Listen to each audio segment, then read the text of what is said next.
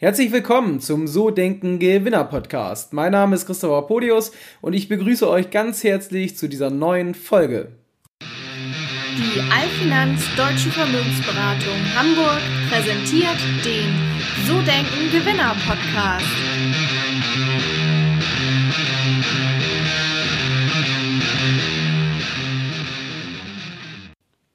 Worüber möchte ich heute mit euch sprechen? Ja, es geht heute um das Thema, wie bekomme ich meine Finanzen in den Griff? Ich glaube, es ist ein sehr wichtiges Thema in der heutigen Zeit, denn was man ja weiß, ist, dass in der Schule dieses Thema wie finanzielle Bildung, ähm, wie verwalte ich mein Geld, was tue ich am geschicktesten mit meinem Geld, wie baue ich Vermögen auf, ähm, überhaupt nicht behandelt wird. Und da ich ja in meinem beruflichen Kontext relativ viel mit Menschen zu tun habe, wo es ums Thema Finanzen geht, möchte ich euch heute einmal einen kleinen Einblick ähm, gewähren, wie wir das Ganze handeln, wie ich es auch selber für mich handle. Und ja, damit möchte ich heute einfach mal starten. Also gehen wir mal zurück zur Frage, wie bekomme ich meine Finanzen in den Griff? Dafür gibt es eigentlich relativ einfache Instrumente, wie man das Ganze handeln kann. Das erste ist, dass man sich zuerst einmal einen Überblick über seine eigene finanzielle Situation verschaffen sollte. Das bedeutet, ihr müsst erstmal schauen, was für Einnahmen habt ihr und was für Ausgaben habt ihr. Also, wie hoch ist euer Gehalt? Was macht der Umsatz in der Selbstständigkeit nach Kosten? Ähm, oder habt ihr sonstige Einnahmequellen, wie zum Beispiel Immobilien oder Zinseinkommen? Ähm, gibt ja verschiedenste Möglichkeiten, Einnahmen zu generieren. Und darum geht es auch erstmal, sich eine Übersicht darüber zu verschaffen, was kommt am Monatsanfang rein. Wenn ihr wisst, was reinkommt, ist natürlich der zweite logische Schritt zu schauen, was geht am Monatsende raus. Also sich die Ausgabensituation genau anzugucken, sich vielleicht mal einen Kontoauszug zu ziehen und vielleicht auch sowas wie ein Haushaltsbuch zu führen, um einfach auch zu schauen, wenn ihr mit Bargeld eure Dinge bezahlt, wofür gebt ihr das ganze Geld eigentlich aus? Wie kann man das Ganze umsetzen? Das ist relativ einfach. Ähm, zum einen könnt ihr euch eine Excel-Tabelle bauen mit einer Ein- und Ausgabensituation oder ihr schreibt das Ganze auf Papier auf. Ähm, eine weitere Möglichkeit ist, es im Handy zu notieren. Ja, aber das Ganze sollte auf jeden Fall mal ein paar Wochen stattfinden. Also vielleicht auch wirklich mal im Kontoauszug sich die letzten drei bis sechs Monate genau anzugucken, damit man gegebenenfalls einmalige Geschichten oder Schwankungen so ein bisschen glättet und wirklich so eine grobe Richtung hat, wie sich das Ganze bei der Einnahmen- und Ausgabensituation bei euch verhält. Wenn ihr das getan habt, dann ist es natürlich so, dass das im groben schon mal euch eine erste Einschätzung darüber verschafft, ob ihr einen Überschuss im Monat habt, also ob ihr mehr Geld zur Verfügung habt, wie ihr eigentlich ausgebt, oder ob ihr ja negativ unterwegs seid, das heißt immer mehr Ausgaben habt, wie eigentlich an Einnahmen reinkommen, also Schulden aufbaut, anders beschrieben. Und da fängt es dann schon an, mal ein Stück weit hinter die Kulissen zu gucken und zu schauen, wofür gebt ihr euer Geld genau aus? Also ist es Konsum, ist es ja, Vermögensaufbau. Wodurch setzt sich das oder woraus setzt sich das Ganze zusammen? Und das ist auch so der zweite Schritt, den wir in der Beratung machen. Nämlich erstmal genau zu analysieren, wie verhält sich es beim Kunden, bei der Person im Detail. Und daraus kann man dann schon den einen oder anderen Rückschluss ziehen. So, jetzt geht es darum, das Ganze so ein bisschen einzugießen. Wie kann man denn den Konsum von den normalen vermögensaufbauenden Maßnahmen trennen. Und da ist es relativ einfach, wie ihr das auch umsetzen könnt. Es nennt sich Zwei-Konten-Modell. Das heißt, ihr habt ein Konto, Konto A, nennen wir es mal, wo euer Gehalt drauf eingeht und wo eure fixen Kosten, also sowas wie Miete, Versicherungsbeiträge, die Kosten fürs Leasing oder für die Autofinanzierung, also alles das, was sich jeden Monat in gleicher Höhe wiederholt, abgeht. So, und nehmen wir mal an, ihr habt jetzt im Monat 3000 Euro Nettoverdienst und ermittelt, dass letzten Endes 1500 Euro für fixe Kosten draufgehen. So, dann müssten ja in diesem Beispiel 1500 Euro Überschuss sein. Das, was wir noch nicht gemacht haben, ist zu gucken, wie hoch ist denn euer Konsum? Also was gebt ihr denn für variable Kosten aus? Sowas wie feiern gehen am Wochenende, weiß ich nicht, wenn ihr raucht, für Zigaretten, wenn ihr Kleidung kaufen geht, also wirklich das, was in Richtung Konsum geht, also das, was kein Vermögen schafft, sondern das im Prinzip nur ausgegeben wird und ähm, euch belastet letzten Endes.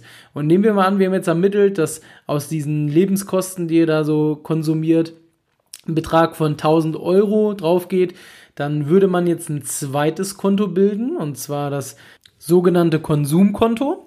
Und ihr nehmt dann einfach von Konto A, also dem Vermögensaufbaukonto, wie wir es nennen, da wo das Einkommen reingeht und die fixen Ausgaben rausgehen, den ermittelten Konsumbetrag, also in unserem Beispiel die 1000 Euro und überweist euch die aufs Konsumkonto. So, und was passiert dann in dem Moment? Ihr habt quasi euren Vermögensaufbau von eurem Konsum getrennt. Was dazu führt, dass sobald ihr einen Monat habt, wo ihr mehr konsumiert, also ich sag mal vielleicht drei, vier, fünf, das sechste Mal essen geht und ähm, landet dann am Ende des Monats bei eurem Betrag von 1000 Euro, seid also quasi bei Null dann müsst ihr in diesem Moment bewusst entscheiden, hey, gebe ich jetzt diesen Monat Geld für Konsum aus oder stelle ich es ein und verzichte vielleicht. Und genau das sorgt dafür bei den meisten unserer Kunden, dass einfach ein Umdenken passiert, dass man sich bewusster der Entscheidung wird, ob man jetzt sein Geld ausgibt ja, oder es anspart und letzten Endes auch über eine längere Zeit seine Finanzen besser in den Griff kriegt oder vielleicht sogar Vermögen aufbaut. Und das ist eine relativ einfache Geschichte. Spielen wir das Ganze noch einmal durch, damit es nochmal deutlich wird. Wir haben also Nettoeinkommen von 3000 Euro. Dieses Nettoeinkommen geht aufs Konto A, dem sogenannten Vermögensaufbaukonto. So, wir haben bei der Ein- und Ausgabenrechnung ermittelt, dass wir fixe Ausgaben von 1500 Euro haben. Die gehen also in diesem Moment von dem Vermögensaufbaukonto ab, bleiben also 1500 Euro über.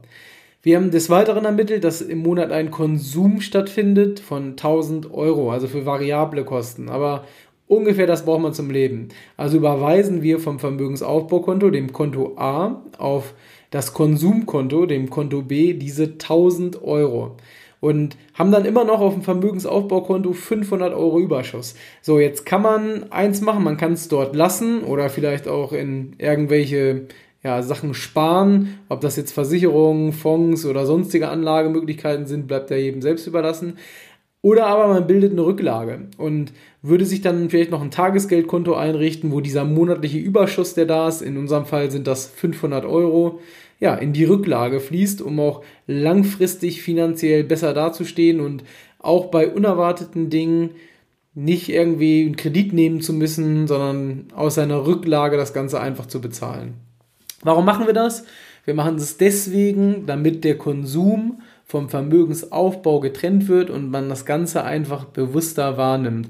Was bei vielen meiner oder unserer Kunden dazu führt, dass sich ähm, auf ich sag mal sogar kurze Zeit einfach eine Einstellung zu dem Thema entwickelt und man einfach ein Bewusstsein dazu entwickelt, wann man Geld ausgibt und wann man es vielleicht auch besser sein lässt, beziehungsweise wenn man es dann ausgibt, dass man sich einfach diesem Schritt bewusst ist und dann auch weiß, okay, diesen Monat habe ich halt mal ein bisschen mehr für Konsum ausgegeben.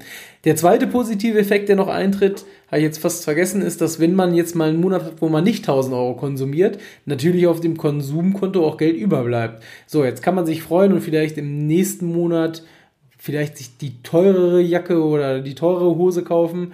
Ähm, oder man spart das Ganze auch noch, je nachdem. Das ist so einem selbst überlassen. Ein Tipp noch bei der ganzen Geschichte, was wir immer wieder feststellen, wenn man zu eng das Ganze setzt, also wirklich sich den Konsum so auf den Cent ausrechnet, dass das relativ unwahrscheinlich ist, dass es auch erreicht wird, dann äh, kippt das ganze System relativ schnell, weil es einfach keinen Spaß macht. Also wenn man immer nach, weiß ich nicht, dann schon 25 Tagen sich von seinem Vermögensaufbaukonto immer noch ein bisschen Geld aufs Konsumkonto überweisen muss, weil man einfach nicht damit hinkommt, dann ist das ganze Modell nicht zweckmäßig und bringt dann auch nicht so viel, weil man sich ständig darüber ärgern wird. Also an der Stelle möchte ich euch noch den Tipp geben, macht das Ganze am Anfang nicht so engmaschig, sondern lasst euch ein bisschen Zeit, auf jeden Fall mal so ein halbes Jahr, damit ihr auch wisst, okay, kommt das jetzt hin? Denn ihr könnt ja jedes Mal ein bisschen nachfixieren bei der ganzen Geschichte. Wenn ihr ein bisschen Unterstützung bei dem Thema haben möchtet, würde ich jetzt in den Show Notes einen Link für eine einfache Excel-Tabelle, wo ihr eure Einnahmen und eure Ausgaben abbilden könnt, hinterlegen und auch nochmal ein Schaubeispiel für ein Zwei-Konten-Modell mit einem Rücklagentopf, also wie man sowas ja zum Beispiel bei seiner eigenen Bank einrichten kann.